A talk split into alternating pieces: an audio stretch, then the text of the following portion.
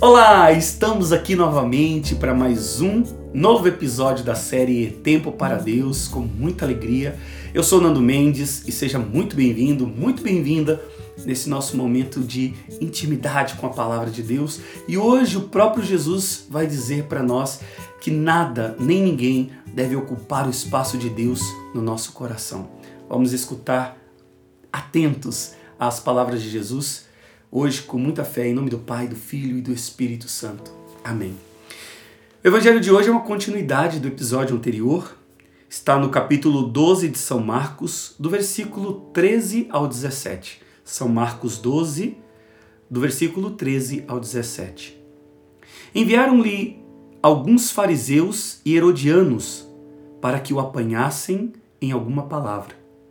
Aproximaram-se dele e disseram-lhe: Mestre, Sabemos que és sincero e que não lisonjeias a ninguém, porque não olhas para as aparências dos homens, mas ensinas o caminho de Deus segundo a verdade. É permitido que se pague o imposto a César ou não? Devemos ou não pagá-lo? Conhecendo-lhes a hipocrisia, respondeu-lhes Jesus: Por que me quereis armar um laço? Mostrai-me um denário. Apresentaram-lo e ele perguntou-lhes: De quem é esta imagem e a descrição? De César. Responderam-lhe. Jesus então lhes replicou: Dai, pois, a César o que é de César, e a Deus o que é de Deus. E admiravam-se dele. Palavra da salvação, glória a vós, Senhor. A gente viu no, no episódio anterior já a maldade contra Jesus. Jesus já colocando a falta de justiça, a falta de misericórdia, a falta de verdade, né, diante dessa vinha do Senhor, desse mundo, diante do povo de Deus. E hoje Jesus vem falar, trazer para nós já os novos adversários dele. Que são quem? Que são esses representantes fanáticos religiosos fariseus e também esses colaboracionistas do Império Romano, que são os herodianos. Jesus vai trazer já essa realidade desses dois grupos que queriam armar contra ele. Ou seja, fizeram uma pergunta com um sabor de hipocrisia, né? com um tom já de hipocrisia. E Jesus que tem o discernimento apurado, Jesus que em tudo estava ligado ao Pai, unido ao Pai. E Jesus que aqui também quer ensinar a nós que não basta as pessoas fazerem elogios, né? Não vamos ser levados por elogios, falsos elogios, mas descobrir de fato a verdade. Se eles, eles não estavam falando isso né, de uma forma clara ou de coração mas eles estavam querendo pegar Jesus e, como diz Jesus mesmo, armar um laço para ele. Gente, é para a gente ver que o mundo tem suas astúcias, tem suas armadilhas. Aqueles que são das trevas, aqueles que são do mundo, eles usam de técnicas, eles usam de jeitos né, diversos para nos arrastar, para nos separar da vontade de Deus, para que a gente não consiga dar frutos e para que a gente caia e caia feio. Aqui, se Jesus respondesse sim, né? Se Jesus respondesse sim, o que, que aconteceria com ele? Jesus então seria mal visto pelos judeus. Se Jesus respondesse não, os tomaria como um revolucionário. Ou seja, ele não podia nem responder sim e nem não. Aqui ele deu uma resposta de sabedoria. Dai a César o que é de César ou seja, está falando para nós, nós nos dias de hoje também devemos pagar os nossos impostos, né? respeitar as leis. É, nós devemos, diante do tempo que nós estamos vivendo, por exemplo, aqui, não podemos sair, é, tem o rodízio do carro aquele dia, não podemos fazer algo a mais como fazíamos antes, não temos a mesma liberdade, né? não participamos hoje as igrejas, enfim, estão sendo cumpridas, a igreja está cumprindo isso. Porque dá a César o que é de César. Agora, o que Deus não compactua e nenhum dos seus filhos, nem os seus discípulos devem compactuar, é de fazer desses governantes, porque é isso que Jesus está ensinando, deuses, senhores, entende? Ou seja, o verdadeiro culto deve ser dado a Deus. O espaço no nosso coração que é de Deus, ninguém pode tirar. Até porque a autoridade, o poder que foi dado a César e que é dado a toda a autoridade nos dias de hoje, vem de Deus. Deus é que possui essa autoridade. Deus está no controle de tudo e nós sabemos disso.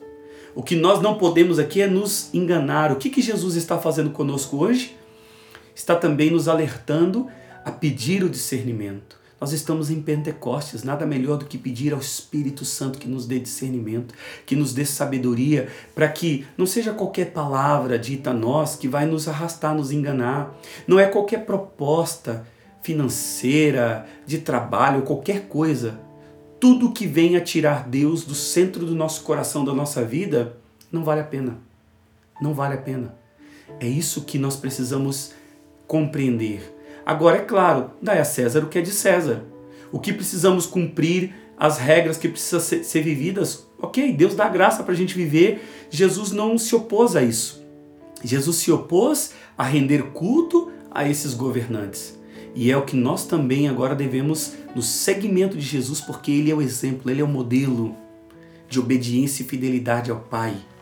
Ele que veio para em tudo, né? Ele é o próprio reino de Deus, está na pessoa de Jesus, é o qual hoje nós também queremos que aconteça o reino de Deus aqui, através das nossas atitudes e palavras. E é com discernimento, com sabedoria, porque diante das nossas fragilidades, a gente sem discernimento, a gente pode cair muito na lábia, né? Na lábia das do mundo, né? Vou dizer assim, do mundo para a gente não, não ficar pensando e citando nada aqui. A questão é que cada um deve ter o seu discernimento. E Deus dá. Deus dá o discernimento para nós. Vamos pedir sempre essa sabedoria e o discernimento para a gente responder como Deus gostaria, como um filho de Deus deve responder diante desses perigos, diante dessas armadilhas que também são impostas a, a nós. Você não tem vivido aí? Você não tem já presenciado quantas vezes armaram para você? Quantas vezes vieram com propostas como se fossem né, boas, sedutoras, e o pecado é uma delas também. E aí no final, o que, que resta? Arrependimento, frustração, sofrimento, dor. O que nós queremos é seguir a vontade de Deus com muita com muita sabedoria. Sim, Senhor, vem sobre nós Vai fechando os seus olhos agora. Vai colocando o seu coração em sintonia com o coração de Jesus, para que ele te dê essa sabedoria que você precisa, para que ele te dê o discernimento diante de qualquer proposta e tudo aquilo que for enganoso, tudo aquilo que for perigoso. Sim, que ele possa te abrir o entendimento e que você possa dizer não aquilo que é não. Dizer sim aquilo que é sim. Ou seja, aquilo que é de Deus, diga sim, aquilo que é do mundo, diga não.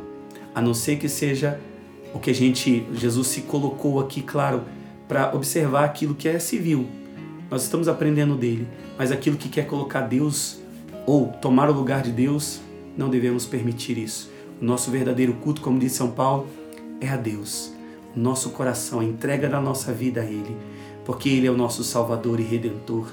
Sim, vem, Senhor, derrama sobre nós a força, a graça, a coragem do Teu Espírito Santo para diante de todos os perigos, que a gente possa, Senhor, à luz da fé, que a gente possa dar uma resposta de fé, Senhor. Uma resposta que agrade o teu coração, Senhor, e que traz a nós a paz, a alegria verdadeira e a salvação, para a honra e glória do teu nome. Em nome do Pai, do Filho e do Espírito Santo. Amém. Meus irmãos, é cada dia mergulhando e cada dia que a gente mergulha mais, é uma alegria, né? Ver como Jesus está conosco, como Jesus nos orienta, nos ensina. Ele é o Senhor que não nos abandona nunca. Obrigado por sua presença aqui, por estarmos todos os dias unidos, crescendo na intimidade, na palavra do Senhor. Te vejo no próximo episódio Mas não deixa também de entrar no nosso canal do Telegram que está nesse número aqui do WhatsApp, tá bom? Para a gente estar mais próximo ainda. Lá estou também disponibilizando é, conteúdos exclusivos. Vamos ter outros momentos juntos lá, né? Então espero você.